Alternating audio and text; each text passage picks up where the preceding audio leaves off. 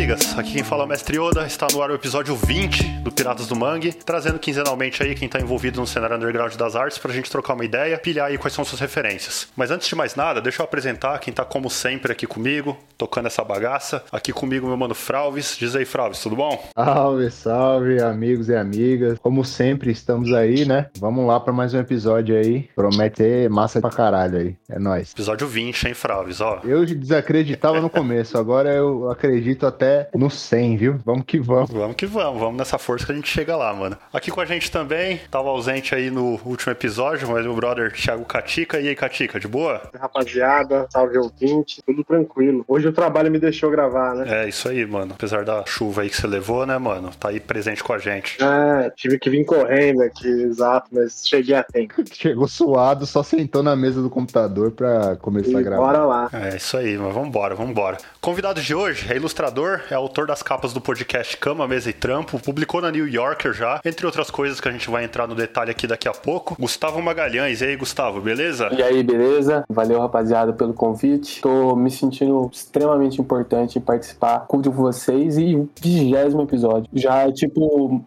mais que adulto já.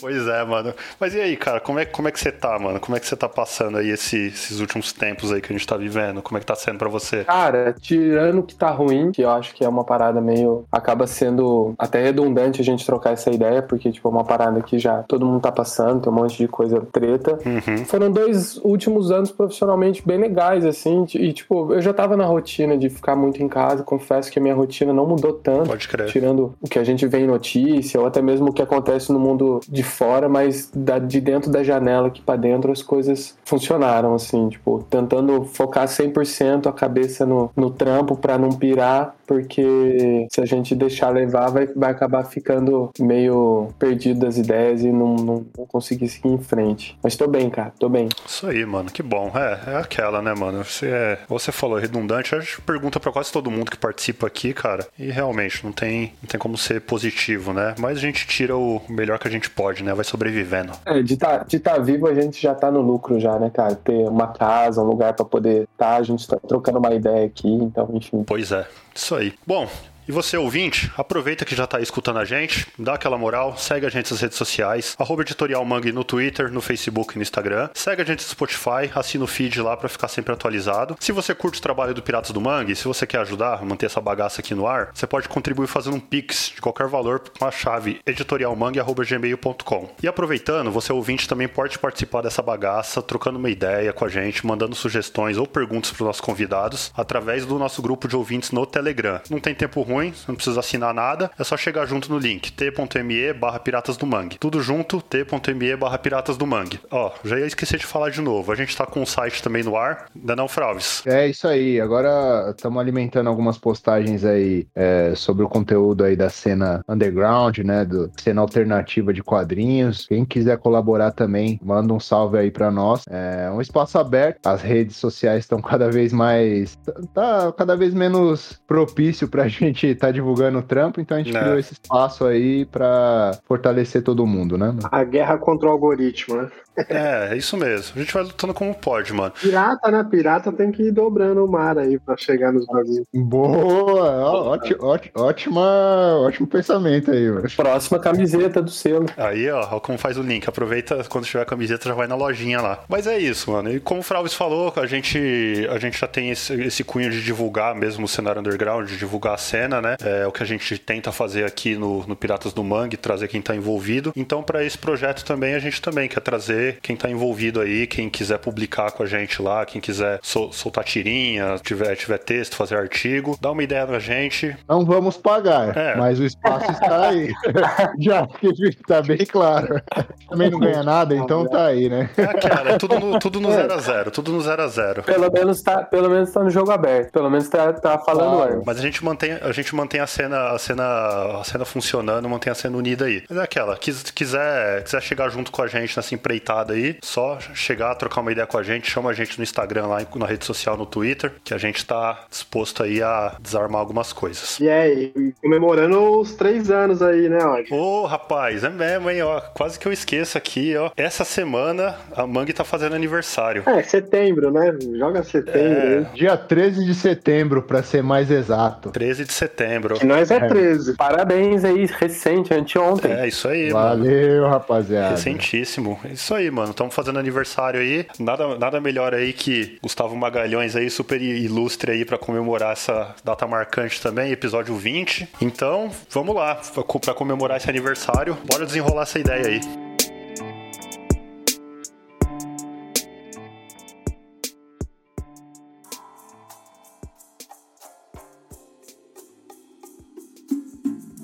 Agora é a hora do divã, né, mano? Do Gustavo, do Gu, do Gus aí. A gente vai tacando qualquer referência, como ele gosta de ser chamado ao longo do episódio. E É. agora é o momento de, de entrar na infância, né? Que é o primeiro de todo da referência, né? Quem era o Gus criança? Conta aí, velho. Cara, eu era um moleque encapetado na encolha, tá ligado? Falando de criancinha mesmo, eu sempre fui muito de aprontar, assim, tá ligado? Tipo, catava os medos que minha mãe tinha. Tipo, ela tem pavor absurdo de lagartixa, umas paradas assim. Eu ficava mocando umas lagartixas no armário, de mentira, assim, eu dando susto nela. Aí tomava um cacete e não aprendia, ficava rindo, enfim. Caralho, E mano. fora essas zoeiras. É, e fora essas zoeiras assim, puta, cara, muito roeiro, muito. jogava muita bola assim na rua e desenhava quando tava dentro de casa, assim, tipo. Pô, pela e- primeira vez não tem o Nerdola aqui, hein, meu? O cara jogava Ah, não, bola mas na peraí, peraí. Temos outros convidados aí, mano. Todos somos nerdolas, né, velho? Não, mas eu tô falando da primeira infância. Ah, Se é, se é pra entrar no Nerdola, a gente entra, com força. aí a gente entra daqui a pouco, né? A gente vai chegando na adolescência. Não, mas é, é- era bem isso, assim, tipo, eu cresci em Caçapava, uma cidade bem pequena, assim, não bem pequena, tipo, sei lá, recentemente ela tava com 70 mil habitantes, deve agora estar com 80 mil, 90 mil, alguma coisa assim. O tamanho do meu bairro, né? É, É aí, foda. tipo, eu, cre- então, cresci, tipo, moleque, assim, do interior, tá ligado? Tipo, é, a gente não era pobre, mas, enfim, cidade do interior não tem muito esse lance, tipo, ou você é rico ou você é igual todo mundo, né? Então, tipo, aí, meu pai, ele sempre foi muito nerdão, assim, tipo, ele, ele de fato sempre foi. Ele sempre foi muito boleiro, família toda corintiana, assim, inteira. Porra, satisfação, hein? Chegou pra agradar o Catica hoje, né, mano? Vai. Porra, eu tô gostando. É Catinho. Tá bom, Mas- meu? Já falou do Coringão logo cedo. E- mas ele sempre foi muito, muito, muito, tipo, de curtir, assim, porque ele nasceu em 60 e ele, enfim, caçapava e, tipo, ele foi muito, muito pobre, assim, mas ele gostava de gibi. Então, tipo, ele trampava na feira e acabava comprando gibi, tipo, com, com o dinheiro que ele conseguia. E ele pegou tudo as paradas, assim, que pra quem gostava de herói, tipo, Marvel, essas coisas, assim, todo mundo tem uma fase que gosta e depois desgosta, né? Ele pegou os originais quando iam aparecendo, tipo assim, as primeiras edições, umas paradas assim. E ele não tinha mais nada, ele nunca foi de guardar, assim, não é uma família que cultivou esse lance de posse. A gente tava até trocando ideia antes do lance de vinil, tipo, meu pai tinha um monte e doou tudo, assim, não vendeu nada, só deu pra frente. Uhum. Mas ele contava as histórias, ele achava mó, mó pira, assim, falar as paradas de, tipo, Homem-Aranha, essas coisas. E aí, eu lembro quando, eu, quando ele comprou um gibi pra mim, aí entrou a fase nerdola, foi em 98. tá? Eu lembro, primeira revistinha do Homem-Aranha. Aí eu pirei, cara. Eu lembro também, quando eu, quando eu era moleque também, acho que o meu primeiro contato com quadrinho, tirando Turma da Mônica, essas coisas, né, que a gente sempre acaba tendo contato de um, de um jeito ou de outro, também foi um, um gibi do Homem-Aranha, mano. Que era o, no comecinho ali ainda, vinha com DVD do, do desenho lá, aquele classicão. DVD, na... DVD é DVD nada, Aí né? você tá tirando, né? DVD? VH, Caralho. VHS, mano. Male, male, a gente via VHS, imagina o DVD que nem Eu, eu pensei, eu falei, caralho. Meus cabelos brancos aqui, já, já tava pinicando mais Nossa, ainda, eu mano. lembro, cara. Não, mas Home- Homem-Aranha era foda, né, cara? Porque tinha animação também na, na TV, tinha todo aquele lance também do personagem, né? De rolar aquela identificação que era o moleque também. E, o- e o formatinho custava R$ 2,50, né? Então, tipo, eu. é, obviamente tem questão inflacionária, mas, tipo, eu lembro É. que na, época- na época a gente não achava tão caro R$ 2,50, tá ligado? E, E sem contar, tipo, você ia na feira, você achava por 20 centavos Uhum. gibi, aí você conseguia ter dois gibis no mês, assim. Sim, e nessa época você já tava desenhando, já. Tava, como Sim. foi sua relação com o quadrinho? Você começou a pilhar mais no desenho por causa disso? Cara, eu sempre, eu sempre desenhei, assim, o meu pai desenhava, tá ligado? Eu, eu sinto que eu, eu fiz muitas das coisas que meu pai queria fazer. Tipo, somos em três irmãos lá em casa, né? Eu sou do meio, mas eu sempre fui muito fã do meu pai. Acho que se ele ouvir isso, ele vai pegar bem. É, tipo, eu sempre fui muito fã, assim, tipo, eu tinha, eu tinha no meu pai um, um norte. Qual é o nome assim, do tipo, seu pai? Celso. Olha, Celsão. né? Salve, Celção. Salve, Celsão aí, Celção. ó. Celsão caçapa. Mas aí o, o meu pai sempre desenhou. Ele ficava desenhando caricatura dos, dos amigos dele de fábrica. É, aí ele contava as paradas do Homem-Aranha, desenhava, e eu sempre fui pagar pau e ficava fazendo as coisas também. E eu gostava disso, tipo, eu criava meus gibis, umas paradas assim. Aí, tipo, eu sou de 88, então em 98 eu tinha 10 anos. Aí quando veio o gibi do Homem-Aranha, aí eu pirei, tá ligado? Uhum. Tipo, eu ficava copiando os desenhos, botava um sufitão por cima pra aprender a desenhar, copiava, copiava, e depois eu ficava só olhando. Acho que todo mundo teve esse lance. Aham. E sempre, cara, isso foi assim, por muito tempo a única constante real, assim. Só que aí eu lembro que eu, quando foi, acho que em 99, os amigos meus, que, enfim, mais pra frente eu acabei montando banda com um deles, é chamado Diego, eles tinham um grupo, tipo uma criozinha, assim, que fazia fanzine de RPG e saía vendendo nas portas da, da escola. Tipo, a gente estudava na escola uma escola municipal lá pertinho de casa, tipo na esquina. E aí eles faziam isso, cara. E eles iam vendendo por 10 centavos de sala em sala. E eu lembro que um dia bateram na minha sala e eu pirei, porque eu só desenhava num caderninho na minha casa, ou na carteira, ou pros amigos. Eu nunca pensei em fazer um bagulhinho. Daí, tipo, eu comecei a colar com eles. E aí eu comecei, tipo, a abrir o horizonte pra caralho, assim, tipo.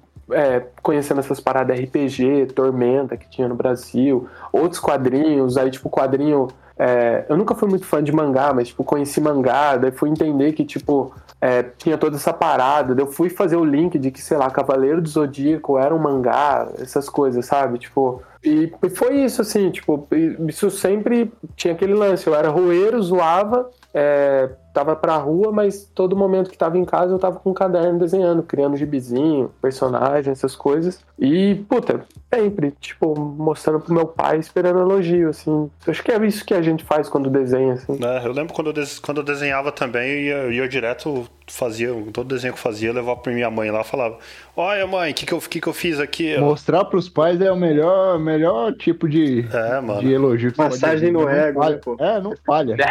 E Não, você mas- tinha comentado da, da banda, né? Que tipo de som que você escutava, filme que você assistia na adolescência, que, qual era sua, suas refs, assim? Cara, eu. Puta, novamente meu pai. E depois a molecada, assim, na rua. O meu pai, ele sempre foi muito de rock clássico, assim. Aqueles, os clássicos, tipo Queen, sei lá, Led Zeppelin, Beatles, Nazaré, Black Sabbath, essas paradas. Então, tipo, eu esperava o final de semana pra ele lavar o carro e eu ficar do lado ouvindo as músicas que ele ouvia. E a minha mãe ouvia muito sertanejo e Fábio Júnior, tá ligado? Então, tipo, esse era o nosso contato musical. Até você entrar naquela pré-adolescência, tipo, 10, 11 anos, que você começa a beijar na boca, essas paradas assim, tipo, meio pré-adolescente rebelde, tá ligado? Tipo, começa a fingir ser quem você não é, tipo, querer andar com quem é mais velho, essas coisas. Aí eu entrei em contato com algumas bandas de punk, assim, mas sem saber que era punk, sabe? E até algumas coisas nacionais que depois todo mundo acabou ouvindo sem querer ou por querer no começo da pré-adolescência, assim, nos anos 90, tipo, que era Raimundo, Charlie Brown, qualquer coisa desse tipo, tá ligado? Aham. Só que daí depois, tipo, no começo de 2000, assim, eu acho que democratizou muito o acesso a... Acho que por causa de que começou a ficar mais fácil ver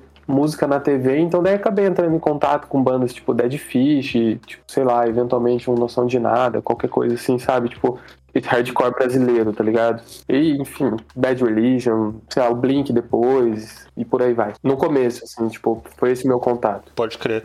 Você comentou que teve banda, né, também. É, eu tava até, como a gente ia gravar hoje, mano, eu tava te stalkeando lá no, no Instagram, né, mano?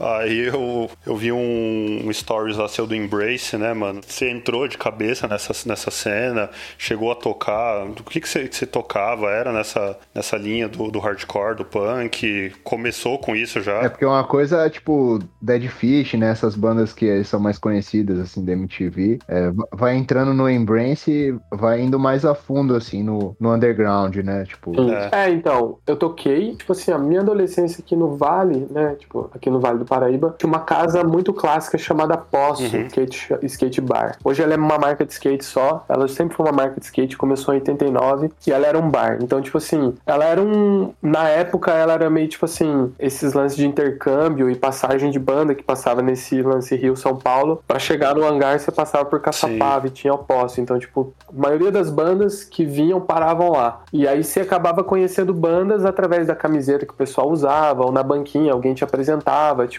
sei lá, 2001, 2002 estava muito na moda, é, obviamente, o Fugazi acaba sendo óbvio, assim, tipo, todo mundo vai, parece que meio que o negócio é geração, você fala, ah, beleza, você é do hardcore, escuta um Fugazi, então olha essa cena aqui, Minor Threat, por aí vai. Uhum. E, tipo, só que tinha muitas essas coisas, tipo, aquele emo mais gritado, sabe? Que tinha as bandas que acabava indo, sei lá, que hoje em dia continuam, tipo, puta, acabava sendo essas bandas mais comerciais, tipo, tinha Boy Sets Fire, The Used, Fint, essas bandas, tipo, mais screamo, que é o, o termo que a gente usava quando mais moleque, não, tô ligado. Screamo nessa, nessa época deu uma estourada, né? Então várias bandas, apareceu uma porrada de banda né, nesse segmento. Quem tava no metrô só tinha camisa do The Used, velho. Essa é. camisa vendeu, hein, mano? É, mano, pode Nossa, crer, Nossa, vendeu pra caralho. Eu lembro que eu, que eu estudava numa escola, aí a vida já tinha melhorado, assim, aí eu fiz numa, numa escola particular e eu lembro que eu entrei assim, em cabação na primeira semana, tipo, recém-emergente, assim, financeiramente, tá ligado? E uma uhum. galera com merch oficial, assim, tipo, isso em sei lá, 2001, tá ligado? E eu fiquei de cara que eu não Caralho, sabia mano. onde eles arrumavam, tá ligado? Aí eu comecei a conhecer, tipo, essas bandas, sei lá, acho que todo o catálogo do Tony Hawk Pro Skater, que daí você pega Legwagon, Millencolin e vai indo, uhum. e tipo, puxando tudo disso. Só que assim, por mais que sempre fosse envolvido, eu tinha banda de punk rock, assim, tipo, mais bobão, assim, numa linha mais Blink, NoFX, essas coisas, mas não era um lance engajado, uhum. assim, que acaba vindo nesse rolê do Embrace ou qualquer outra coisa. E isso, eu fui voltar pro, pro rolê hardcore de fato foi em 2012, que daí, tipo, começou a banda, começou o selo, fundamos um selo aqui, a gente fundou o bar, a gente fez circuito, a gente, enfim, aí o Miopia, o estúdio, tudo surgiu disso, que daí a gente acabou, tipo, revendo amigos de infância, vendo cada caminho que um fez, assim, e, tipo, se unindo de novo, porque é meio que natural esse ciclo aqui no, no, no Vale do Paraíba, até comentei com vocês do rolê de fábrica, tipo, em 2007 eu comecei a trampar uhum. na indústria aeronáutica, eu trabalhava de desenhista projetista, tá ligado? Projetista mecânico, essas paradas, Senai, enfim. Aí você descola, porque você, tipo, esse rolê de, de, de, corporativo te engole, né? E, da, e, e, daí você acaba, tipo, esquecendo de tudo. Aí deu a volta, em 2012 a gente voltou, daí, tipo, a gente tinha uma banda de hardcore é, chamada Chacal, depois a gente teve que mudar o nome pra CHCL por causa de uns rolês meio legais quando um selo precisou lançar a gente. Porque tem um Chacal que é um metal de BH, tá ligado? Ah, sim, tô ligado. E aí a gente precisou mudar. Eles não entraram numa, mas, tipo, o dono do selo pediu pra gente mudar pra evitar evitar qualquer problema, porque a gente tinha que registrar a música para mandar prensar, tá ligado? Certo. E aí a gente Sim, fundou claro. um selo também em 2012, por aqui, acho que foi 2012, 2013, chamado Bigorna Discos. E aí a gente, tipo, voltou a reacender a cena aqui do Vale. É, tipo, juntar os amigos que cada um tocava no seu canto, o selo a gente lançava, fornecia serviço de arte. Um dos membros tinha um estúdio na casa dele, ele fornecia gravação, e um dos membros ele abriu um bar em Caçapava, que daí era um pico para a gente poder levar as bandas e servir de intercâmbio e passagem para bandas que estivessem por aqui, porque já não tinha mais rolê para tocar em Caçapava, por exemplo. Em São José tinha um Ocos Pocos, mas, puta, 2012 já era aquela fase que banda independente, pouca pouca, pouco produtor abrir espaço, tipo, banda cover dava dinheiro, porque na festa a galera paga pra ver banda cover. Uhum, e quando sim. tinha espaço na agenda, rolava esses lances, tipo, de poder fazer um show, e daí, enfim, você acabava muitas vezes pagando pra casa e deixava você fazer o show e torcer pra zerar alguma conta. E daí foi, tipo, a gente ficou de 2012 até 2018, e daí o nosso último show foi na, no dia que o Bolsonaro ganhou a eleição, daí a banda parou, tá ligado? Desse rompimento que você teve com o mundo corporativo, né? Que eu achei, fiquei curioso, assim, para passar para a parte da, da arte, assim, que você ah. trampou, né, na empresa tal. Como que foi essa transição? Cara, foi acidental, assim, porque, tipo, na minha cabeça nunca foi possível e eu, sendo bem sincero, eu nunca pensei, assim, que isso era possível. Eu já, já não, não desenhava, fazia uma cota, tipo, eu costumo brincar que, tipo, eu não gosto de desenhar, eu gosto de trabalhar com desenho. Duas coisas diferentes, assim, na minha cabeça, tá ligado? Eu, eu trampava, eu tinha desenho envolvido, porque eu fazia desenho técnico. Nessa época tinha software, mas eu ainda acabava fazendo algumas coisas no papel para poder acompanhar e tal. E eu lembro que eu tava rabiscando no meio de uma reunião, ou pós-reunião, um Homem-Aranha à toa, assim, no canto. Eu tava rabiscando. E aí apareceu um cara chamado André. Até esses dias eu, eu tava andando com os cachorros na rua, eu vi ele e eu agradeci ele, porque eu nunca pude agradecer. E ele falou, porra, você já pensou em trampar com isso? Aí eu dei risada, eu falei, mano, nada a ver, nem existe. Aí ele falou, claro que existe, eu já fui agenciado por um cara. Aqui, ó, o contato dele, liga pra esse número e vê se ele pode te representar, você faz uns testes. Aí minha cabeça explodiu, tá ligado? Porque isso era 2008. Era seu colega de trabalho? Era, era. Ele, ele tipo, ele sentava num canto lá assim, sempre ouvindo um som, sempre dançando, um cara mó gente boa, mas nós nunca trocamos essa ideia de, tipo, conteúdo, é, cultura pop, né? Tipo, nerd, assim filme, som, esse tipo de coisa. É, aí ele mandou essa e eu falei com o cara, é, fiz um teste para poder ilustrar 20 mil léguas submarinas, era uma adaptação, e eu senti que o cara nem mandou o teste para frente, me tesourou antes, assim, não sei se ele não achou bom ou se ele não só tava querendo, sabe, essas pessoas que, tipo, chamam você pra uma entrevista de emprego, mas já nem sabe, já sabe que a vaga não é tua, ele só tá fazendo, cumprindo uma tabela. É, que às vezes a vaga já foi pro sobrinho, né, de alguém, aí você, Exato. ele tá só fazendo o processo ali meio que pra cumprir os trâmites, né, do... É, às vezes o cara meteu essa, só que, tipo, eu, ao invés de me decepcionar, eu pensei, cara, é possível. Só que daí eu comecei a desenhar que nem um louco, assim, tipo, procurar. Eu, eu sempre tive facilidade em inglês, assim, aí eu eu comecei a montar um portfóliozinho assim, tipo, na época acho que a galera tava começando a usar o DeviantArt, assim. Tem vários caras que hoje são mainstream, assim, tipo, Marvel, DC, essas coisas que eu lembro que estavam começando, tipo, fazendo samples, assim, tipo, e era uma comunidade que falava, ah, o que, que você achou da minha página, não sei o que lá, então, tipo, tinha esse lance de unidade. Aí eu tava entrando nessa, uhum. e aí eu consegui um trampo numa editora independente canadense chamada Arcana Comics. E era uma, um quadrinho de 60 páginas. E eu, isso era 2000 e, 2008, eu tava com quase 20 anos na época. Nossa, na minha cabeça eu virei, tá ligado? Porque, tipo, pagava em dólar e eu era estagiário nesse trampo de aeronáutica, tá ligado? E aí, tipo, uhum. na cabeça de um cara, assim, tipo, jovem, tipo, eu sentava, fazia uma página em casa, eu ganhava em dois dias o que eu ganhava de salário no outro trampo. E eu pensei, nossa, já era, eu vou fazer isso aqui minha vida tá feita. Não preciso me preocupar com nada. E assim, para fora, ninguém percebia. Mas dentro de mim, e isso foi muito bom acontecer isso nessa época. Dentro de mim, eu tava me achando o cara, tá ligado? Não, porque é isso, é conseguir, da hora, estão me valorizando. E eu comecei a não fazer nenhum dos dois trabalhos sério. Nem o meu trabalho na, na indústria, né? No, no escritório, e nem as páginas. Aí hum. o cara Aí eu comecei a ramelar em prazo, tipo assim, fui escroto, tá ligado? É, mas não escroto, tipo, uhum. babaca. Eu fui irresponsável. Eu comecei a não levar a sério o que eu fazia. Até porque eu não tinha nem bagagem para levar isso a sério. Porque eu tinha descoberto que era possível há pouco tempo. Não era um sonho trampar com desenho. Essa realidade não existia, tá ligado? Tipo, é, a, a, gente dava risada quando o moleque, quando falava. A gente até brincava, ah, pô, se eu tivesse nascido nos Estados Unidos, quem sabe eu podia ser um desenhista. Tipo, mas nunca foi uma parada. No, no nosso, no, no nosso grupo que desenhava, que tinha uma turminha que conversava, assim. Então, isso acabou me pegando de surpresa e aí o cara, ele chegou com razão, falou: "Ó, ah, você tá ramelando muito, tal, vamos cancelar essa parceria, não vai rolar". E tipo meio que me mandou embora da, da revista. E aí eu falei: "Tá, uhum. mas então não publica porque sacanagem e tal". Ele falou: "Não, é nóis, beleza, massa falida, vamos deixar quieto". E eu travei, mano. Consegui desenhar nunca mais, assim. E bagulho, tipo, muito treta, assim, tipo, de eu pegar o lápis e chorar e dar tremedeira. Foi um bagulho muito. De,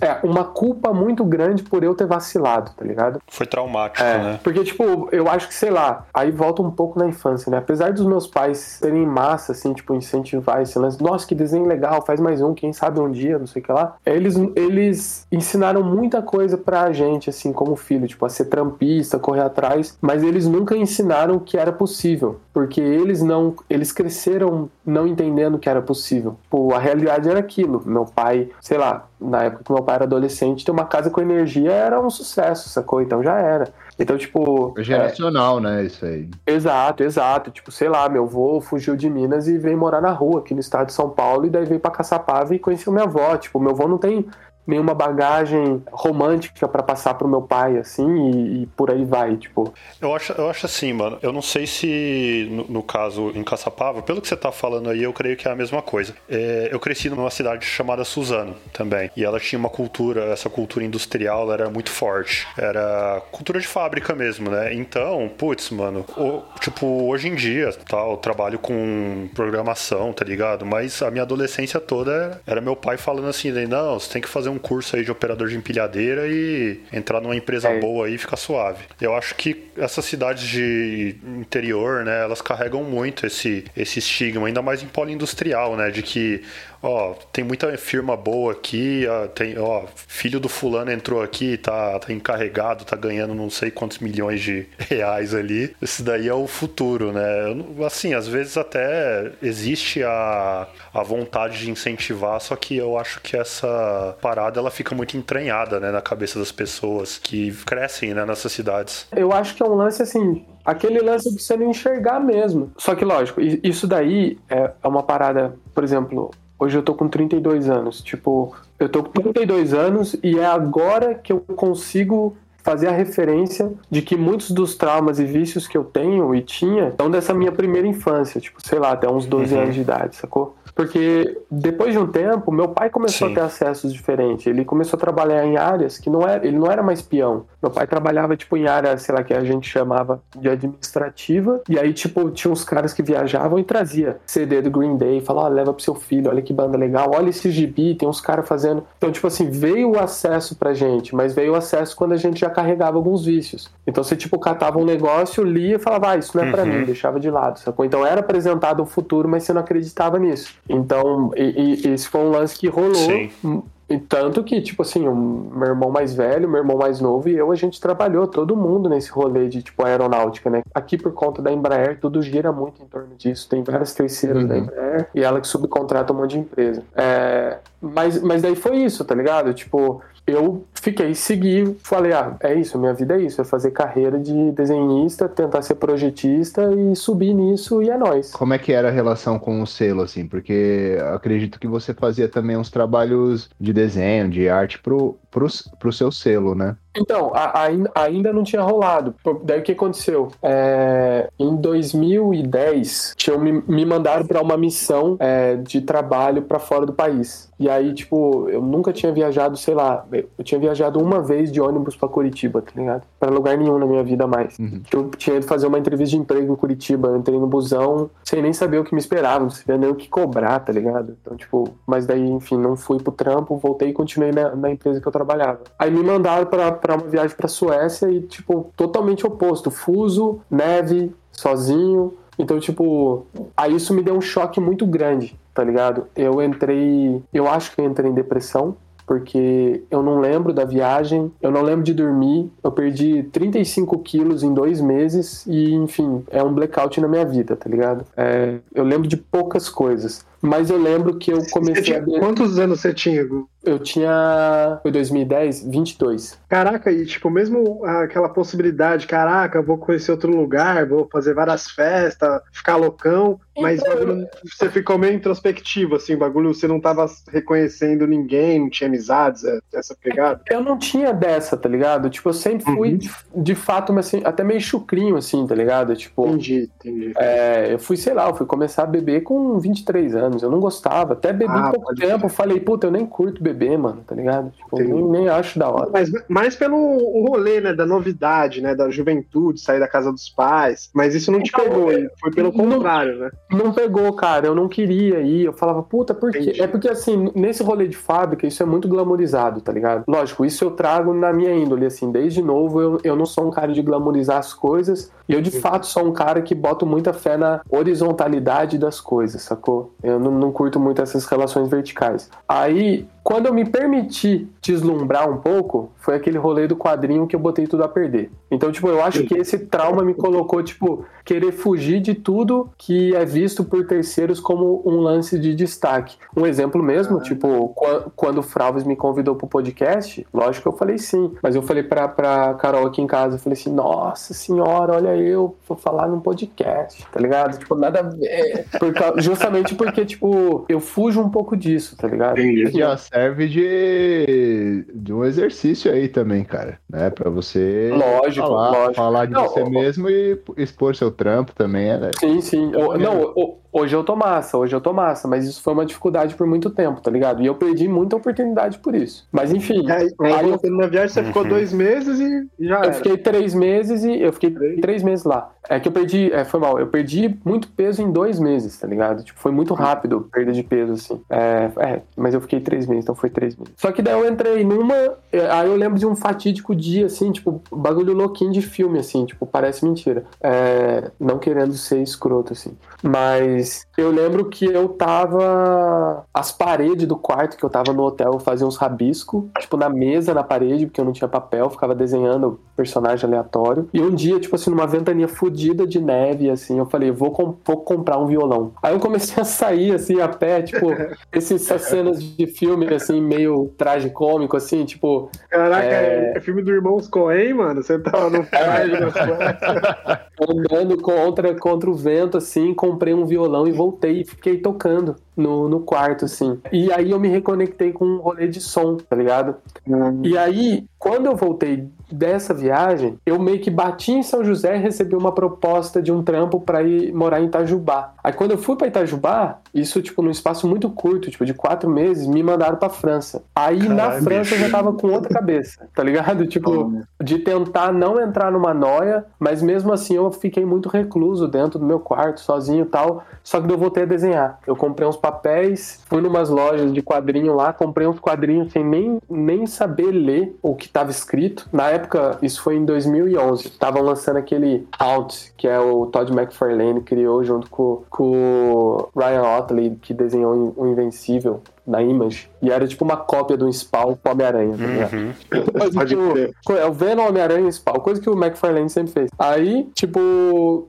e eu fiquei desenhando. E aí eu botei no DeviantArt algumas páginas à toa, assim. Uhum. E daí eu recebi uma proposta de ser representado pela Impacto Quadrinhos. Me chamou pelo meu estilo de trampo, assinei um contrato de três anos com ele, de representação. Só que daí quando começou a vir teste, ele falava que eu tinha que fazer um estilo realista. E aí eu falei, porra, mas você me chamou por causa do meu estilo. E aí o segundo contrato eu não podia trampar assim com ninguém. E aí veio aquele sentimento de falha de novo. E aí eu, tipo assim, parei de desenhar de vez, não fazia porra porra nenhuma, esperei o contrato caducar, tá ligado? É, não fiz nada, assim, não fiz nada. Tipo, sei lá, é uma visão mercantilista, eu nem tinha noção, tipo, não, não, eu não tinha noção de, de cena underground, de quadrinho nem nada, tipo, eu nunca persegui isso, para ser sincero, nessa fase da minha vida, tipo, era ocasião, tipo, eu fugia do rolê de desenho por medo de me decepcionar de novo. Cara, isso, isso, é, isso é interessante porque pelo, pelo que a gente já recebeu aqui de, de pessoas, de conversa que a gente já teve, o, o, a forma que você adentrou nesse, nesse meio é totalmente diferente, né? Que você já entrou de cabeça no, numas, num, numas paradas mais. não mainstream, né? Só que com, com mais expectativa, mais carregada. Né, Exato, né, não era um bagulho, ah, vou fazer por diversão. O bagulho já rolava dinheiro, já contrato. Era coisa grande. É, cara. Puta, e, e realmente, né, pô, quando a gente olha no, no rolê criativo, né, quando a gente tem uma grana envolvida, quando entra dessa, dessa maneira já, com, com esse nível de cobrança, né, acho que é até ruim pra gente exercitar a criatividade pra, pra amadurecer, né, como artista, né. Experimentar, né, pra experimentar outras formas de linguagem, né. 100%. Pressão, né? Não, 100%. Eu, eu tipo assim, porque, porque justamente eu não sabia da possibilidade, tá ligado? Quando, quando lá no passado aquele brother meu falou para mim, ah, vou te apresentar para um agente, essa foi a única parada que me foi apresentada. Tipo, ó, você tem que falar com o agente. Cara, eu já vou até fazer uma, uma parada assim. Esse podcast esse episódio de hoje está sendo muito importante para quem tem essa brisa de trampar com desenho, né? Para ver todo esse percalço, toda, todo, tudo que você passou, tá ligado? Tipo, eu acho muito louco. Eu acho que quem estiver escutando, tiver com essa brisa, né, de mudança, enfim, acho que vai ser muito foda, mano. Da hora esse papo de hoje, velho. Mas daí foi isso, eu fiquei na geladeira de 2010 a, do, enfim, legalmente eu ficaria até 2011, legalmente ficaria até 2014. Aí em 2012, quando aí eu fiquei morando em Itajubá, voltei da França, foi um rolê meio quase igual o anterior. Quando eu tava entrando numa noia de entrar em uma depressão de novo, um enorme amigo meu me viu, ele virou meu amigo, eu nem conhecia ele. Eu tava no escritório lá na fábrica, lá, lá em Itajubá. Aí ele chegou e falou assim: Ô, oh, você tem tatuagem no braço? Eu tenho um amigo que tem tatuagem. Vamos tomar uma cerveja? E a gente foi tomar cerveja. E, tipo, eu não bebia. Eu falei, ah, vamos. Eu tava todo perdido, assim, tipo, vamos. E aí, cara, eu me permiti. Eu tava num processo de redescobrimento de quem eu era. Então eu voltei a curtir som, voltei a desenhar, voltei a fazer um monte de coisa. Só que, tipo, pra mim, não pros outros, tá ligado? E, e aí foi, eu acho que foi o caminho contrário do que eu deveria. Não deveria porque eu tô aqui hoje, mas assim, isso deveria vir antes de pensar em trabalhar com as paradas. É tipo, encontrar onde tá o meu prazer, sacou? É... Aí eu voltei, só que daí, enfim, eu fiquei muito tempo em Itajubá, eu já tava infeliz. Aí eu voltei pro Vale em 2012. Arrumei um trabalho por aqui, voltei pra cá, né? E aí começou a banda. Tinha um brother que tava entrando em processo de depressão também, mal do século, né? E aí eu tava falando com os amigos de dar ocupação para ele.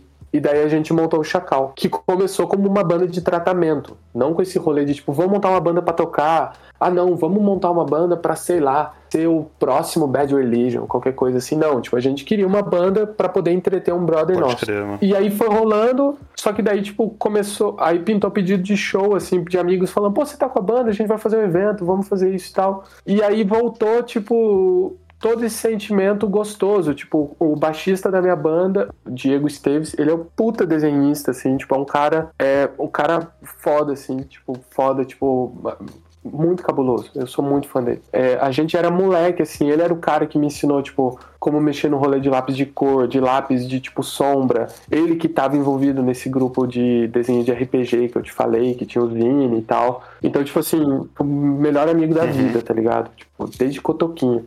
E daí a gente começou a fazer os shows e não tinha cartaz. E aí, tipo, eu sabia desenhar, mas eu não queria desenhar por qualquer motivo que seja e não sabia como fazer isso virar uma coisa real. Tipo, muito caipira da minha parte. Muito chucro, assim. E aí a Carol, a gente namorava na época, a gente não morava junto ainda. Ela falou: Ah, eu sei mexer em Photoshop, eu já fiz trampo de design e tal. Se você quiser desenhar, você pinta, eu pinto. E aí eu falei: Ah, demorou. E daí, quando a gente foi botar um nome, ela falou: Ah, põe Gustavo mesmo, você que desenhou. Eu falei, não, a gente tá fazendo junto. E daí a gente deu o nome de Miopia. Ah, pode crer. E daí é o, é o estúdio que, tipo, eu tenho com ela, assim, até hoje. E hoje o Dexter, que é meu parceiro, tá junto. E daí que começou esse rolê de trampar com desenho no paralelo. Eu fazia o rolê da, da indústria e em paralelo eu comecei a, tipo, fazer camiseta pra caralho, cartaz, capa de disco, porque daí veio o selo e aí eu era o braço criativo junto com a Carol. Então a gente fazia, tipo, todas as paradas de, de cartaz. E nessa época, em 2013 por aí, esse cenário underground assim do, do, desse hardcore, não tão underground assim, mas tipo esse rolê, tipo, da galera que acaba tendo estrutura para tipo, ter o teu carro, viajar, sei lá, de São José pra Curitiba, fazer uma tour do Nordeste por conta própria, que, tipo, não é algo fácil, essa galera toda começou a vir muito pra cá e a gente se encontrar e a gente começou a fornecer esses trabalhos para todo mundo, porque, tipo, todo mundo que vinha aqui pro Vale, sei lá, Jacareí, Pinda, São José, Caçapava e Taubaté, sei lá, porque a gente reativou esse circuito, todo mundo tinha cartaz de tour, cartaz individual, camiseta, então, tipo, isso acabou ficando uma parada legal, assim, para as bandas que colavam. E daí isso acabou fazendo contato, porque a banda tocava, a gente fazia o cartaz, aí quando fazia um disco ou queria fazer uma camiseta, falava com a gente pra gente desenhar para eles. Então daí começou a querer começar esse negócio de trampar com, com, com Ilustra, tá ligado? Pode crer, foi nesse rolê que você começou a se conectar de novo com experimentar arte para você mesmo, né? Pelo que dá para entender, é que você tava fazendo uma parada que era sua, que não tinha todo esse esse, sei lá, esse aspecto de trabalho mesmo, né? Tipo, sei lá, curtir curtir o que você tá fazendo. Sim, é, eu não, eu não tinha, porque é uma parada, tipo, é, a pouquíssima experiência que eu tive com o mercado de quadrinho, sei lá, que acaba sendo americano, né, a indústria era canadense, eu acabei fazendo uns testes para outras paradas americanas, era sempre prazo, prazo, prazo, prazo, prazo, e em paralelo, obviamente, com a qualidade. Então, tipo, é uma parada muito tensa, assim, de trampo. Então você fica muito esgotado antes mesmo de começar, que é aquela parada que envolve grana, igual vocês falaram. Então, quando você tá fazendo um rolê pra banda, assim, uhum. é nos seus termos, da mesma maneira que a banda, tá ligado? Ah, pô, eu não posso tocar ali, tudo bem, eu faço meu evento, Sim, então. Claro. Então, tipo, todo esse rolê do do it yourself, do punk, que, tipo, todo mundo tem uma bagagem, mas acaba não sendo tão engajado nos porquês quando você é moleque, veio nessa época. Aí é aquela coisa, você escuta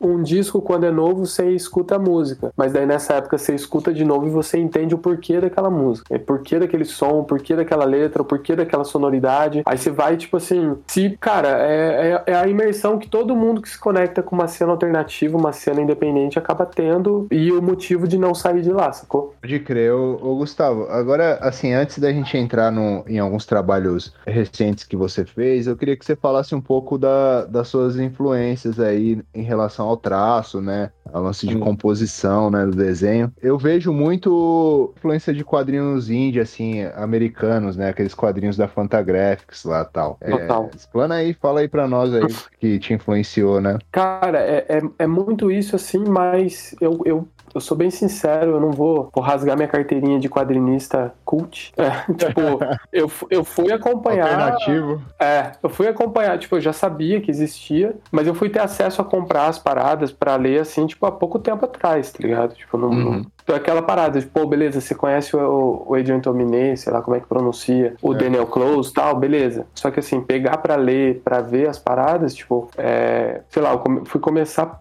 a comprar a parada quando a gente melhorou as coisas, né? Tipo, 2019. Porque a primeira coisa que você corta de custo quando as coisas pioram é, tipo, lazer, né? Tipo, quadrinhos, essas coisas. Claro. Mas, tipo assim, todo mundo, acho que quando moleque leu o quadrinho nos anos 90, acabou pirando em Jim Lee, sei lá, John Madureira, esses caras que faziam quadrinhos. Mas o meu pai, ele sempre meteu uma de mostrar para mim, tipo, desenhista do Pequeno Príncipe, que era. que é o Príncipe Valente, desculpa. Aí, tipo, tinha o, o Alex Totti, assim. Eu não sabia o nome do cara, mas eu pirava no trampo dele. Aí tem, tipo, Jack Kirby, por aí vai. Mas acho que de moleque, o cara que eu mais pirava era o Romitinha, porque ele era muito diferente dos caras, tá ligado? Tipo, eu, eu pirava em ver os traços dele. Eu acho, eu acho isso até um pouco controverso em algum ponto, porque tem gente que acha ele muito ruim. Então, é, é, é aquela. É, é, é, polêmico só entre quem é mais purista, né, de quadrinho, dessa, dessa parada de quadrinho de super-herói, né? Porque o traço dele é estilizado, né? É Nossa. a cara dele, mas é um negócio que você vê muito em quadrinho, quadrinho independente, né? É que no mainstream realmente não faz sucesso, né? Eu achava um absurdo, cara. Isso, tipo, de moleque eu gostava, entendeu? Tipo, eu, eu pirava. Desses desenhistas mainstream, assim, Marvel e tal, sempre foi meu favorito. Exatamente por isso. É, então, eu, eu, ach, eu achava ele muito foda. Tem, teve depois o Chris Bacalo, tipo, Stuart Monin, que tem uma linha alternativa de traço dele que é muito, muito foda, assim, nos quadrinhos que ele faz com a esposa dele. Eu acho muito cabuloso. É... Mas eu, isso daí é o que eu mais pirava pirava quando moleque, assim. Aí depois de mais velho, tipo, o, o rolê de banda, assim, eu acabava desenhando muito orgânico, tipo, porque eu separo muito meu portfólio do que eu fiz no Miopia e do que eu queria fazer, mas não tinha espaço, tá ligado? É... Aí tem alguns trabalhos que eu fazia no Miopia que, que tem a ver com o trampo que eu faço hoje. E o trabalho que eu faço hoje, tipo, é o que se falou, tipo, é o Fanta Fantagraphics, tipo, sei lá, não sei nem se eu falei certo. Mas é os caras lá, tipo Chris Ware, Daniel Close, tipo Adrian Tominé, os caras da New Yorker, tá ligado? E tem um, um ilustrador, e ele para mim é o, é o, que eu mais piro. É, Chama-se Frederick Peters, o que fez aquele Pílulas Azuis, tá ligado? Pode crer. Mano, esse cara eu sou muito fã, tá ligado? Muito fã. Pô, mas maneiro, mano. E é, e é da hora você falar, assim, né, desses caras, que a maioria desses caras aí, eles são ilustradores também da, da The New Yorker, né? E recentemente você publicou lá, né, mano? Sim, sim. Uma... Fala, aí como é que foi, mano. Cara, eu, eu, eu, tenho, eu tenho um bloqueio com comemorações, assim, mas, tipo, quando rolou a fita eu fiquei em choque, tá ligado? Tipo, porque depois de toda aquela história lá que eu já contei para vocês, eu não sou um cara de traçar muito objetivo, tá ligado? Tipo, ah, um dia eu vou fazer isso, um dia eu vou fazer aquilo. Só que dos poucos que eu imaginava, você fala, puta, será que um dia vai rolar? Porque, tipo, eu já troquei umas, umas ideias, assim, de, de Instagram com alguns artistas que acabam fazendo, tipo, ou, ou estando nesse meio, tá ligado? Tipo, é, tem um cara que eu piro que chama Kurt Mello, Kurt Mello, sei lá, ele é um cara, assim, ele desenha só no Nankin, eu acho ele bem foda. É um ilustrador editorial que já tem um tempo. E o Arkick Wall Johnson, eu não sei por que, que é o, o, primeiro R dele. E ele é um cara que publica recorrente da New York. E, tipo, já troquei uma ideia com os caras, assim, tipo, mas nada pra, pra arrumar trampo, assim, mas eu acho que aquela ideia de querer se aproximar do cara no sentido de, tipo, processo de trabalho, assim, tá ligado? Eu, eu não entrava numa de porra, será que um dia eu vou trabalhar na New Yorker? Não sei o que lá. E aí rolou, tipo, eu eu tenho uma agência que eu trabalho que chama Artistic, é uma agência que tem uma atuação em alguns lugares. E aí foi tipo muito simples assim na maneira de dizer, tipo, o meu agente mandou uma mensagem para mim com o corpo de um e-mail e falou: "Vê se te interessa, se você tem data para isso, porque é meio corrido". E tava um e-mail de uma de uma, uma diretora de arte, uma Rosie Wong, mandando mensagem para ele, perguntando se eu tinha disponibilidade. Tipo, daí foi tipo a minha surpresa, tá ligado? Porque, tipo, eu, eu imaginava correr atrás, tá ligado? Sendo bem sincero. É, mas não agora. Talvez em alguns anos, tá ligado? Porque, tipo, apesar de eu ter essa bagagem da Ilustra por causa do estúdio, a minha bagagem no, edi no editorial é muito recente, tá ligado? Uhum. Ela não é muito longa. Eu trago a experiência de quem sabe fazer o trabalho, mas eu não trago a experiência de quem tá nesse meio. Então, tipo assim, só que calhou de eu fazer muito trabalho em editorial em pouco tempo. Então eu acho que, tipo, enfim, esse mundo de internet, o algoritmo trai a gente, mas eventualmente alguém mostra você para alguém e daí pode acontecer alguma coisa, tá ligado? Então, rolou isso. Aí ela mandou mensagem, eu só falei bora tá ligado? Eu nem pensei no cliente, não pensei. Louco, os caras vêm perguntar se, você, se você tem disponibilidade para fazer um trampo pra The New Yorker. É, é, o maior, é, o maior, é o maior sonho, né, pô, de ilustrador do mundo inteiro é publicar na principal revista de identidade gráfica, né, para ilustradores e até para jornalista também, né? Eu sou jornalista, então, pô, o meu sonho é publicar alguma coisa na New, na New Yorker e tal.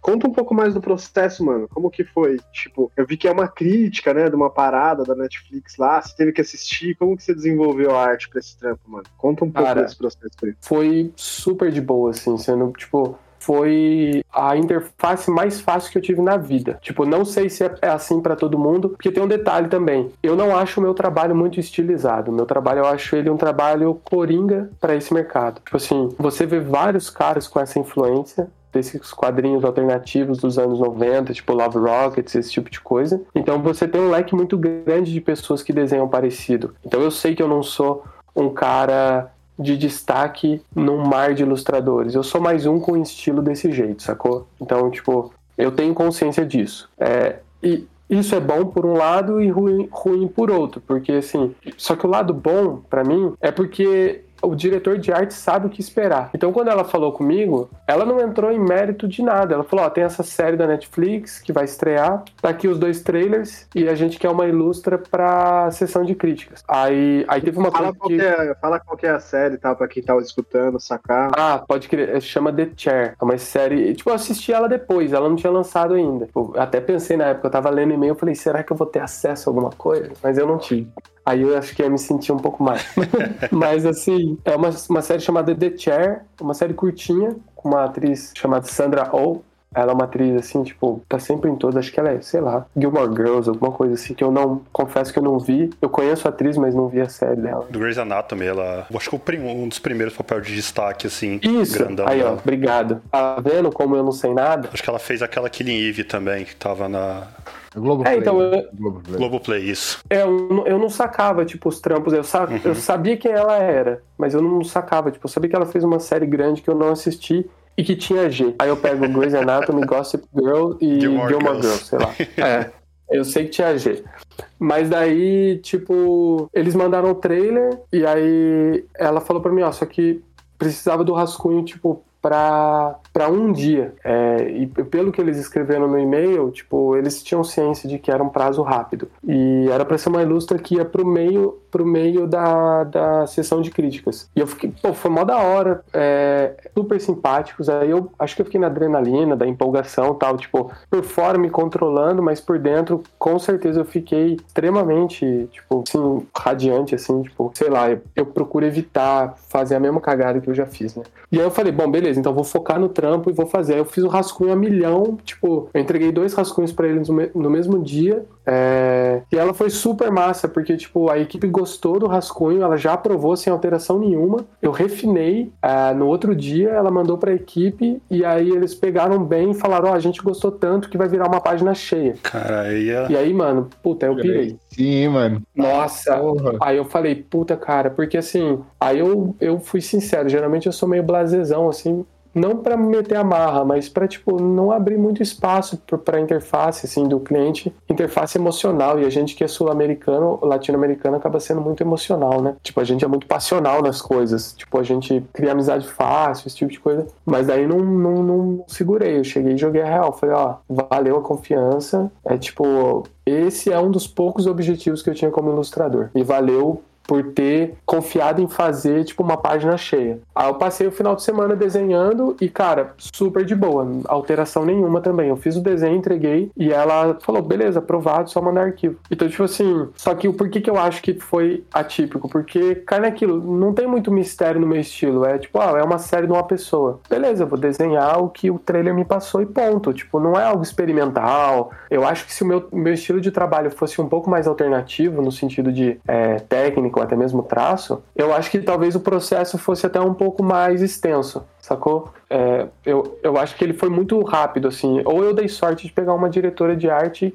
que tava na mesma vibe, a gente se acertou dois palitos e foi. Mas foi o trabalho mais fácil que eu fiz, cara. Tipo, tipo de todos, assim. Eu, eu, eu não sei se é uma prática deles. Espero continuar, fazer mais coisas, assim. Eu não tenho perspectiva disso, porque... Vai virar, você é louco? Já estamos jogando aqui as palavras, cara. Tem poder. Nossa! Então, então já deixa registrado aqui que com certeza vai, vai virar mais e vai ser um trabalho recorrente aí. Nossa, tomara. E, e é uma parada que eu tava até falando com a Carol aqui, cara. Tipo, é, pode soar demagogo da minha parte, mas eu juro que não é. Tipo, todo objetivo depois de ter o estúdio e de ter o trampo, assim, é, é para tentar de alguma maneira criar pontos pra pessoa que, como eu, quando mais novo, não tinha essas pontes, tá ligado? Então, tipo, meu maior interesse em criar relação com esse pessoal, porque tem essa relação de diretor de arte com ilustrador, é porque com essa confiança você consegue fazer ponte para ter para outras pessoas, tá ligado? Tipo, é uma ponte para fulano que desenha, é uma ponte para fulano que escreve, é uma ponte para fulano que fotografa. É... eu costumo pirar num lance assim que tipo, se a, se a conquista é individual, ela já não vale tanto, tá ligado? A conquista ela só vale se for coletiva. Tanto que, tipo, é uma parada parada até que eu mandei mensagem depois pro meu agente. Falei, tipo, eu, eu espero que isso possa trazer mais, mais oportunidade pro time de fato, tá ligado? Não só para mim. Então, tipo, e eu,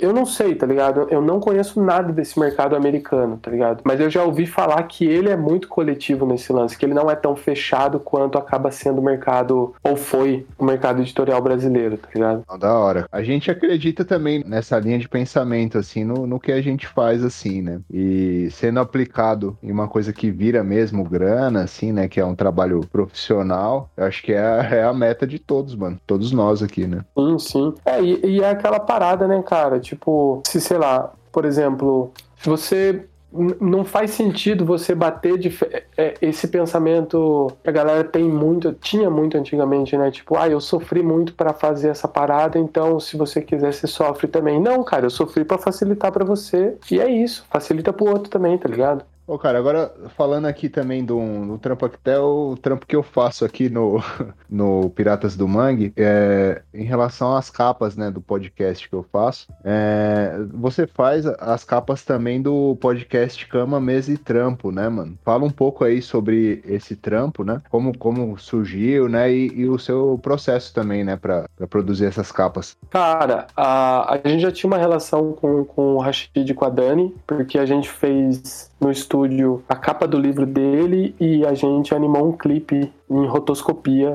acho que há alguns anos atrás, três anos atrás, não lembro. É, e aí a gente manteve essa relação. Só que, tipo, vira e mexe, surgiam ideias que não iam muito para frente, assim, por ocasião, assim. E aí teve uma época que a pandemia, a pandemia veio para todo mundo, obviamente, e aí a Dani me mandou uma mensagem perguntando se o Miopia queria, queria fazer as capas do podcast. E calhou, porque assim, em 2020, como eu estava prestando serviço como ilustrador para Friday, e teve o lance da queda dos trampos do miopia, eu pensei, eu vou apostar no meu traço autoral, que é um uhum. traço que eu faço, no, no enfim, tem no meu, no meu portfólio, no meu Instagram e tal. É, só que eu nunca trampei com esse traço, eu sempre tive, sei lá, vergonha, sempre tive aquele trauma, sei lá, igual a gente já falou. Uhum. Aí eu falei, Dani, eu tô afim de arriscar um negócio, para mim é muito particular, então eu entendo se você não, não, não quiser, mas, é, enfim, vai ser muito importante se rolar. E aí eu expliquei para ela a estética, a gente usou até a New Yorker como, como exemplo de estética, uns exemplos de uns traços para eles. E aí, mano, eles super toparam, assim, tipo, falaram, ó, demorou. Eu, eu acho que pode fazer. E daí foi, tipo, meu primeiro trampo assinando como Gustavo, de fato, tá ligado? Então, que foi o ano passado. Até antes eu assinava como miopia em conjunto com a Carol. Aí, cara, foi massa tem sido massa. Acho que eu, onde eu mais cresço profissionalmente, assim, porque é uma demanda semanal e é um processo um pouco ao contrário do que seria o ideal, entre aspas. Tipo, eles gravam podcast depois que a arte tá pronta ou em paralelo. Então eu não ouço podcast antes, tá ligado? Eles me dão o tema e explicam o que eles pensaram para as conversas, sacou? Pô, sei lá, um exemplo. Teve a Olimpíada que eu fiz a arte de uma, de uma menina de tipo, retratando uma menina de periferia e a sombra dela era a sombra daquela ginasta brasileira que foi destaque nesse ano, sacou? Sim, sim. Aí eles explicaram, pô, a gente vai falar sobre a importância do esporte é, na juventude, na periferia, enfim. Aí eles têm esse debate. É uma parada muito foda para mim, porque eu não sou um cara negro e eu trabalho com eles retratando em conjunto figuras negras em sua maioria. Então tem sido tipo uma parada muito foda para mim de ter esse input com eles e aprender com eles sobre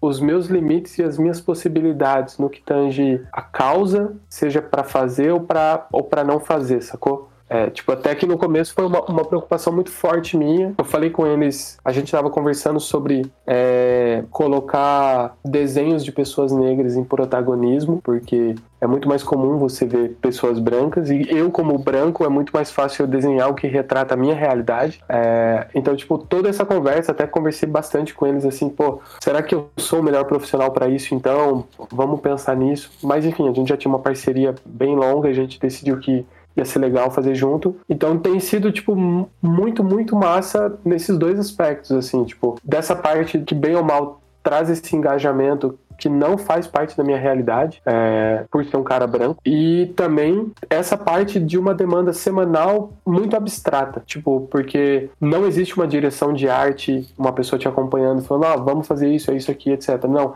existe um tema e eu corro para aprovar a ideia com eles. E se a ideia bater neles, né, é, literalmente se o abstrato tocar eles, eles falaram, puta, fez sentido com o que a gente quer, aí eu vou lá e finalizo a arte, tá ligado? Tipo, é um processo bem, bem legal, eu, eu gosto muito de trabalhar assim, tipo, eu não gosto muito de trabalhar sozinho, sendo bem sincero, tipo, eu, eu aprovo e eu decido, tipo, eu gosto muito de ter esse, esse lado coletivo, assim, que é a parada que mais me agrada nesse mercado editorial, tá ligado? Eu, eu gosto muito porque ele me traz essa experiência bem pesada. Pode crer. Ô, Gustavo, vamos lá, pra gente caminhar aqui pros finalmente, faz, faz o seu jabá completo aí, mano. Onde que a gente te acha aí nas internet da vida? Como é que você responde nas suas redes sociais? Como é que tá o, o Gustavo por aí? Cara, eu, a rede social que eu mais uso é o Instagram. O meu Instagram é o Gus Magalhães, porque todos os arrobas já estavam tomados. O meu portfólio principal, assim, do meu trabalho autoral é Gustavo Magalhães Work. É, e tem o Instagram do estúdio, que hoje o estúdio sou eu, a Carol e o Leandro Dexter, é, Leandro Cavalcante. O estúdio é arroba Estúdio Miopia com E. E aí tem, enfim, o site é estudiomiopia.com, que daí lá é um trabalho diferente do que eu faço no meu perfil autoral, assim, mais focado em escolha de banda, tipo um traço um pouco mais agressivo, assim, tipo uma vertente que eu não gosto muito de pôr nos meus trabalhos. E, enfim, e eu presto serviço para Friday, tipo, negócio legal para quem gosta de ilustra, é um estúdio que foca bastante em ilustra, chama-se Friday Design. É, acho que o Instagram é fridaydesign.co, ou quer dizer, co, mas qualquer coisa tem na descrição do meu Instagram. Assim, é um negócio legal para quem, pra quem ilustra, para quem gosta de, de ter perfis assim que tipo inspiram para essa parada de design, de, de ilustra. Assim, é um negócio legal que eu tenho aprendido pra caralho também e sido bem massa trampar com os caras. Da hora. E tem o, o Linktree lá, né, no seu, no, na bio do seu perfil lá, acho que lá tá, tá listado, né, todos, o, todos esses portais aí, né, acho que fica até um, um ponto de partida mais legal aí para para visitar, né? Nem lembrava disso aí. não, mas é bom você citar por nome sempre aí cada um dos cada um dos itens aí que aí não deixa ninguém de fora. Mas beleza então, galera. Bora para as indicações? Bora. Bora.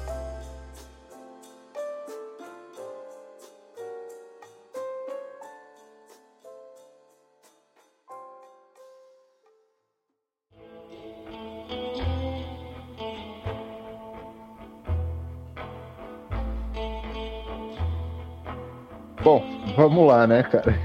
Como eu falei no último episódio aí, na última recomendação, é, eu só recomendo o que eu leio. E finalmente eu li aqui o quadrinho do nosso amigo Atópico. Oh. Atópico, que participou já do nosso podcast. Não lembro o número, mas veja aí no. Já fica a dica aí para você ver os nossos outros episódios. E ouvir também esse menino, que aí é um, uma grande promessa aí revelada nos quadrinhos, né? O Atópico. Essa, é... a, a, a, gente que foi buscar ele lá em Santos, né, mano? É, é, é o nosso Neymar, a gente que achou ele lá, velho. É o Neymar do é, underground. Meninos da Vila. Justamente, né, mano? Então o quadrinho dele aqui é o Jimmy Pizza Come o Mundo. É um quadrinho aqui lançado pela Scoria Comics. Então você já sabe o que vai esperar aí, né? Muita doideira. É um quadrinho assim de aventura. Eu senti muito aquela vibe de da hora da aventura, né? Uhum. como, como acabei de falar aqui. É, muita escatologia, doideira pura. Eu acho que para quem já tá acostumado com os quadrinhos da Escória aí, vai estar tá achando uma, é, um, uma ótima história aí para ler? É, e também queria, fora minha indicação aqui, mandar um salve aí pro Rafael aí do grupo do Telegram. Ô, oh, mano, aí. Ele sempre. É, mano, o Rafael sempre interage lá conosco. E ele ouviu o último episódio aí do Cosme, aí viu que a gente citou o Del The Funk Homo Sapiens, lá no lance do Gorilas, mandou um vídeo aí quando ele esteve no Brasil e que a gente nem sabia, cara. Pô. Del Del fez um projeto aí com o Rodrigo G, com diversos outros rappers aí que, que a gente curte aqui do, do Independente. E tá registrado num vídeo aí, né? Também fica essa recomendação. Eu vou depois postar lá no. Já tá lá no grupo do Telegram. Quem tiver é. interesse já cola lá, já que tá lá. É isso aí. Se, se não quiser colar lá também, dá seus pulos aí. Tá no YouTube. É, se vira. Mas, é, mas porra, muito foda mesmo esse, esse vídeo aí que ele, que ele colocou lá, mano. É foda, né? Como uma porrada de parada da hora acontece e a gente não tá nem ligado, né, mano? Não, é fora que teve uma puta história lá, né? Que, tipo, ele veio pro Brasil aqui para fazer uma apresentação e um, um, DJ lá daqui do Brasil, ele indicou, deu um disco para ele é, na, na intenção que ele ia curtir para tirar uns samples, depois ele voltou e fez um projeto com esse cara, enfim. É muito foda, cara. É o tipo de história que a gente gente gosta de, de ouvir e compartilhar, né, dentro da música. Só para só pra complementar aí, o Atópico conversou com a gente no episódio 11. Então aproveita e escuta lá, que esse episódio também tá muito bom. Massa. Porra, de indicação, vou dar duas indicações. Eu ando bem relapso, assim, em ler qualquer coisa. É, só, enfim, a, acumulando leitura, que a gente tá em vários processos aqui, tipo, as coisas estão tão bem caóticas. Eu recentemente comecei a ler, não acabei ainda, mas eu já tô pirando num último lançamento do Paco Roca, um espanhol, que acho que não lembro que editora que lançou, chama-se A Casa. Tipo, não é uma parada absurda assim, tipo, reveladora, nem nada assim, mas tipo, é um quadrinho muito bonito, tá ligado? Muito delicado. Eu tô pirando muito nele e recentemente lançou no Brasil, eu tinha visto ele no, no Twitter do Paco Roca, que eu acho que é a única rede que ele usa de fato. Eu tinha achado lindo os desenhos e, tipo, ver no Brasil assim, eu achei foda. Eu eu não terminei de ler ainda, mas eu já tô pirando, tô gostando muito. E de. Eu queria indicar uma série também que eu vi na Netflix, que no começo da pandemia me ajudou pra caralho, assim, tipo, é uma série meio melancólica, assim, tipo, do Ricky Gervais, tá ligado? Cara, criador do The Office, aquele inglês lá. É uma série chamada Afterlife. Então é tipo. Pô, é muito boa essa série, hein? Ah, louco. É, fo é foda, cara. E foi uma série que, enfim, sem dar spoiler nenhum, basicamente o cara, tipo, a esposa dele morreu e o mote da série é ele em processo de se suicidar ou não. E começa daí. E, caras, é muito foda. Eu achei muito foda. Me, me, tipo, me deu uma perspectiva no começo da pandemia que eu acho que me ajudou muito a passar ela mais leve, tá ligado? Eu gostei muito. Só que é uma parada que eu falo, tipo, se você tá numa bad muito extrema, eu acho que talvez não seja tão massa ver. Mas se você tá só um pouco mal-humorado, até um pouco melancólico, assim, tipo, eu acho que ela é legal. Ela me deu, me deu uma visão diferente, assim. Eu gostei muito. Acho que até que eu já indiquei aqui, cara, porque eu também eu vou assinar embaixo dessa indicação aí, porque é muito foda. As duas temporadas, eu tô ansioso pela terceira. É muito, é muito da hora. É, tipo, ao mesmo tempo que você dá risada, tem momentos de emoção, assim, que a lagriminha chega na porta do olho. Parabéns pela indicação, é muito, muito foda, velho. Não, é foda, eu gosto, cara. Bora lá. Eu tô na pegada da HBO Max ainda, né? Não tem jeito. Assim, nessa parada aí eu tô tentando gastar, usar cada centavo aí dessa assinatura, porque não aguento mais streaming, né? Mas aí eu já indiquei aqui, pô, aí eu tô na, na dupla sagrada das séries, né? Faz uns dois, três episódios que eu indiquei The Wire, terminei. Então, reforço, puta que pariu. É a melhor coisa que eu já assisti na TV, disparado, assim. Já pode pedir, já pode pedir música no Fantástico, terceira vez já. Não, mas eu, eu tô desconfiando que ele tá ganhando comissão da, da HBO não, não, não, aí, não, né, cara? Eu mas também, eu, não tô eu não tô indicando The Wire, só falei que eu terminei agora. Antes eu não tinha terminado, agora eu terminei, mas eu vou indicar outro. Você falou que é a melhor coisa, mas você já assistiu o clique do Adam Sandler? já, eu amo também. Mas não é sério, né? Pode crer, não, só, só pra é... ver se tava ligado do que você tava falando. Infelizmente, clique não é sério, mano. Inclusive aí para os streaming da vida aí, fica a dica aí, ó, num projeto milionário. tá maluco? Porque eu passei mal vergonha, cara. Eu levei a namoradinha pra assistir lá nos longínquo 2006, eu acho. 2006. Chorei no cinema, pô, que isso. Me pegou no contrapé, né?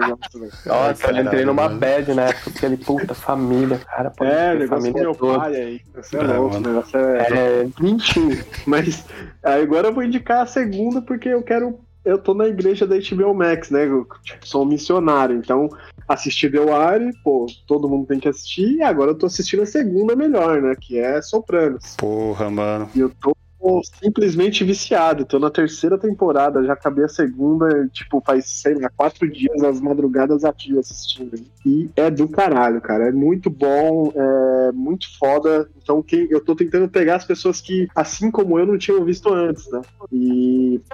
Cara, eu não consegui assinar, porque, tipo, meu, meu console, eu tenho um PlayStation e não. Tipo, ah, não, não chegou ainda. Meu padrasto não tá conseguindo assistir no PlayStation 4 aqui, eu acho, de casa. Parece que que ele ainda é liberar pra Sony, mas acho que tava pra liberar esses dias. Se pai ele tava conseguindo essa semana já. Mas é mesmo? uns dois meses sem assinar. Tenta, tenta de novo, porque eu acho que vai rolar. Eles estavam atualizando eu, o sistema da Sony. Eu né? assinei o, o, o, Star com meus irmãos, e aí estreou essa semana Y, Último Homem, eu tô ansioso pra ver. Ah, porra, da hora. Então, essa é a minha, minha indicação de série aí.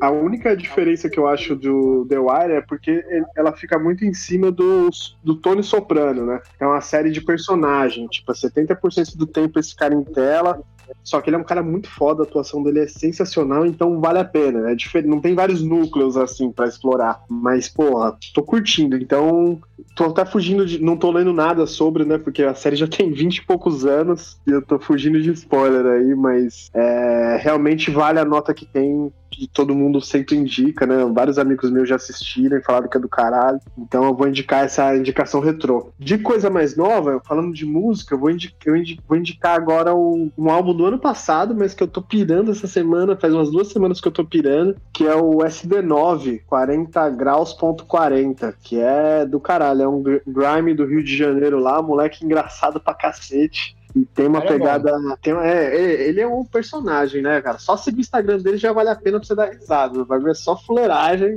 E ele tem essa pegada de ser um dos promissores, assim, tipo, um, um dos caras que botaram fé no estilo quando ainda nem, tava, nem tinha chegado no Brasil ainda. Então é do caralho. Esse álbum aí eu tô escutando muito, vindo trampar, sempre escutando. E eu, e eu vou indicar também, tipo, na paralela dele já, porque acabou de sair um single do Major RD chamado Medium. E o álbum dele, produzido pelo Leaf Beats, está chegando aí e eu acho que também vai ser pancada. Então, quem sabe, quando você estiver escutando esse podcast, dá uma sondada lá no Spotify Major RD, porque esse moleque também é bom. Na, na pegada do Leal, assim, desses moleques do Rio de Janeiro que estão construindo uma nova cena aí, tanto de grime, trap ou o próprio boom bap também, porque eles misturam bem, tem uma pegada boom bap.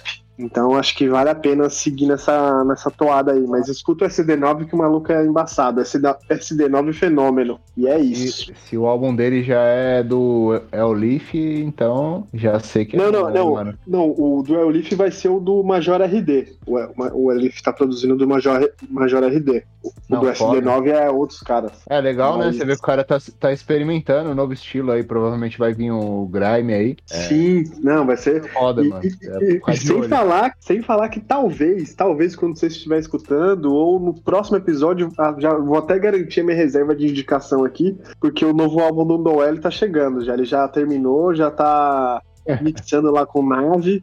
Então, Pô, tá ansioso, hein, cara? Espera sair pra indicar, caralho.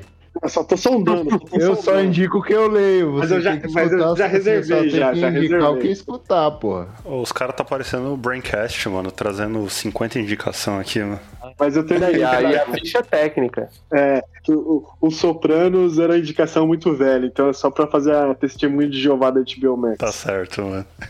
Ó, vamos lá, minhas indicações aqui. Primeiro, eu quero assinar embaixo aí do, do Sopranos, do Katika, diferente dele, aí ele tá na terceira temporada, já faz quase mais de um ano que eu tô vendo e tô na segunda temporada ainda, então tem, tem o meu ritmo pra, pra ver série que é bem peculiar, mas realmente é tudo isso que ele falou, é, porra, assina embaixo. É, seguindo aqui, é, citando o Katika de novo, eu vou fazer uma indicação aqui simples e unicamente pra, pra ele não gostar, que eu vou indicar o álbum novo do Iron Maiden, chamado Senjutsu. É, saiu esse ano, 10 faixas. Eu achei, eu achei essa capa animal, eu gostei da capa, viu? Olha. Aí, se você gostou da capa, você já gostou mais do que o Fralves, mano, por incrível que pareça. Cara, o álbum é Iron Maiden. Não tem mais o que falar, mano. É isso, é a mesma coisa que os caras fazem aí desde, desde o do, do, tempo da, do bolinha lá, mano. Então, se você gosta, se gosta. Se você gosta, ouve, mano. Eu gostei. Então, tá aí minha indicação. Segunda indicação. É, Faz de... uma indicação boa agora. É, essa, essa é boa, mano. Essa o Katika vai gostar.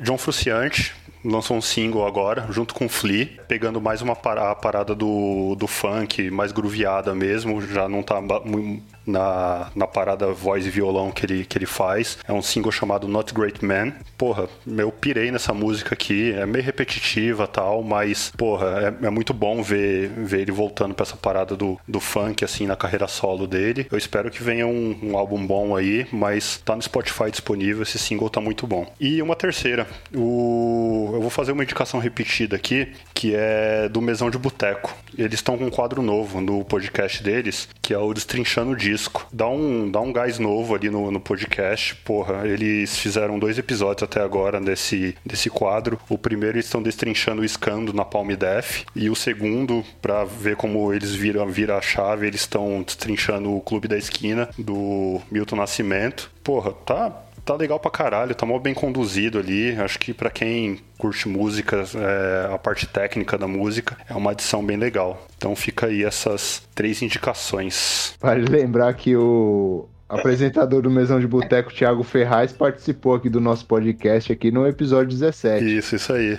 É, confere, confere lá também. Porra, aí. aí o Clube da Esquina é um dos meus álbuns. É, eu, eu acho que atualmente é o meu álbum favorito, né, da música. Então eu vou até, vou até lá sacar qual que é essa. É, então. E achei legal também, né? Que deu essa virada, né? Porra, do escândalo na Palm Def pro segundo ser o clube da esquina, né, mano? Porra, dá pra ver que o cara não tá com um apego com nada, né, mano? Da hora. E é, e é disso aí que a gente gosta, né? Aí beleza, então, galera. Fechamos por aqui? Fechamos, rapaziada. Então, ó, quero agradecer aqui nosso convidado, Gustavo Magalhães. Gustavo, brigadão por aceitar participar aí do nosso humilde podcast. Espero que você não esteja. Obrigado eu. Espero que você não esteja com sono aí por causa do horário estendido. Não, tá suave. Me preparei. Dormi à tarde. mas, mas, cara, muito obrigado mesmo por participar aí, mano. Porra, foi um puta papo, mano. Valeu. Porra, eu, eu que agradeço, cara. Eu conheci, igual eu tava falando pro Catica, eu conheci o podcast de vocês através de um amigo do Chopô que participou, que gravou com vocês. E, puta, eu acho, eu acho foda. Não ouvi todos os episódios, é, ouço quando tô inspirado, porque, enfim, esses anos têm sido meio maluco, né? Uhum. Esses dois últimos anos. Tô lá no grupo do Telegram, acompanho quieto as paradas lá, quando tem episódio novo, algumas conversas, alguns vídeos, as referências que o pessoal manda, a participação. E, pô, eu fico honrado, cara. Eu, enfim, troco ideia pra caralho com o Fralvo, inspiro no trampo dele, tá participando de vocês aqui, tipo, de galera. Um trampo que eu admiro com pessoas que eu, que eu, que eu recém conheci, tô aprendendo a admirar, assim, tipo, nessa parte, nesse corre é muito foda. Eu fico muito feliz. Porra, caralho. valeu, Gustavo. Foi massa demais. Acho que foi bem inspirador aí para quem tá entrando no rolê de, de ilustração, de quadrinhos. Acho que você poder compartilhar a sua experiência aí agregou demais aí, viu, mano? Hoje, hoje, foi, de, hoje foi divã mesmo. A gente entrou aqui em várias neuras o trampo, toda a trajetória. Gostei demais. Obrigado. Muito bom, mano. Bom demais. Por deitar no nosso divã aí e deixar a galera sacar como que é chegar no, no caminho, né? E o percurso como é importante, né, mano? Muito da hora. Muito obrigado. Bom, valeu. Satisfação de te ouvir, velho. Valeu, caras. Valeu mesmo. É isso aí. Então, pessoal, lembrando, segue a Editorial Mangue no Twitter, Facebook e no Instagram. Críticas, sugestões e ameaças, pode mandar para editorialmangue.gmail.com. O Piratas do Mangue está disponível no Spotify, no Deezer e em todos os principais agregadores de podcasts. Você também consegue escutar todos os episódios e acompanhar conteúdo extra no nosso site www.selomangue.com.br. A arte de capa é de autoria do Fralves. Os beats que você ouve ao fundo foram compostos pelo Christopher Marim, a produção geral do nosso mano Thiago Catica, a edição e revisão do Mestre Yoda. Esse aqui que vos fala. Valeu, galera. É nóis.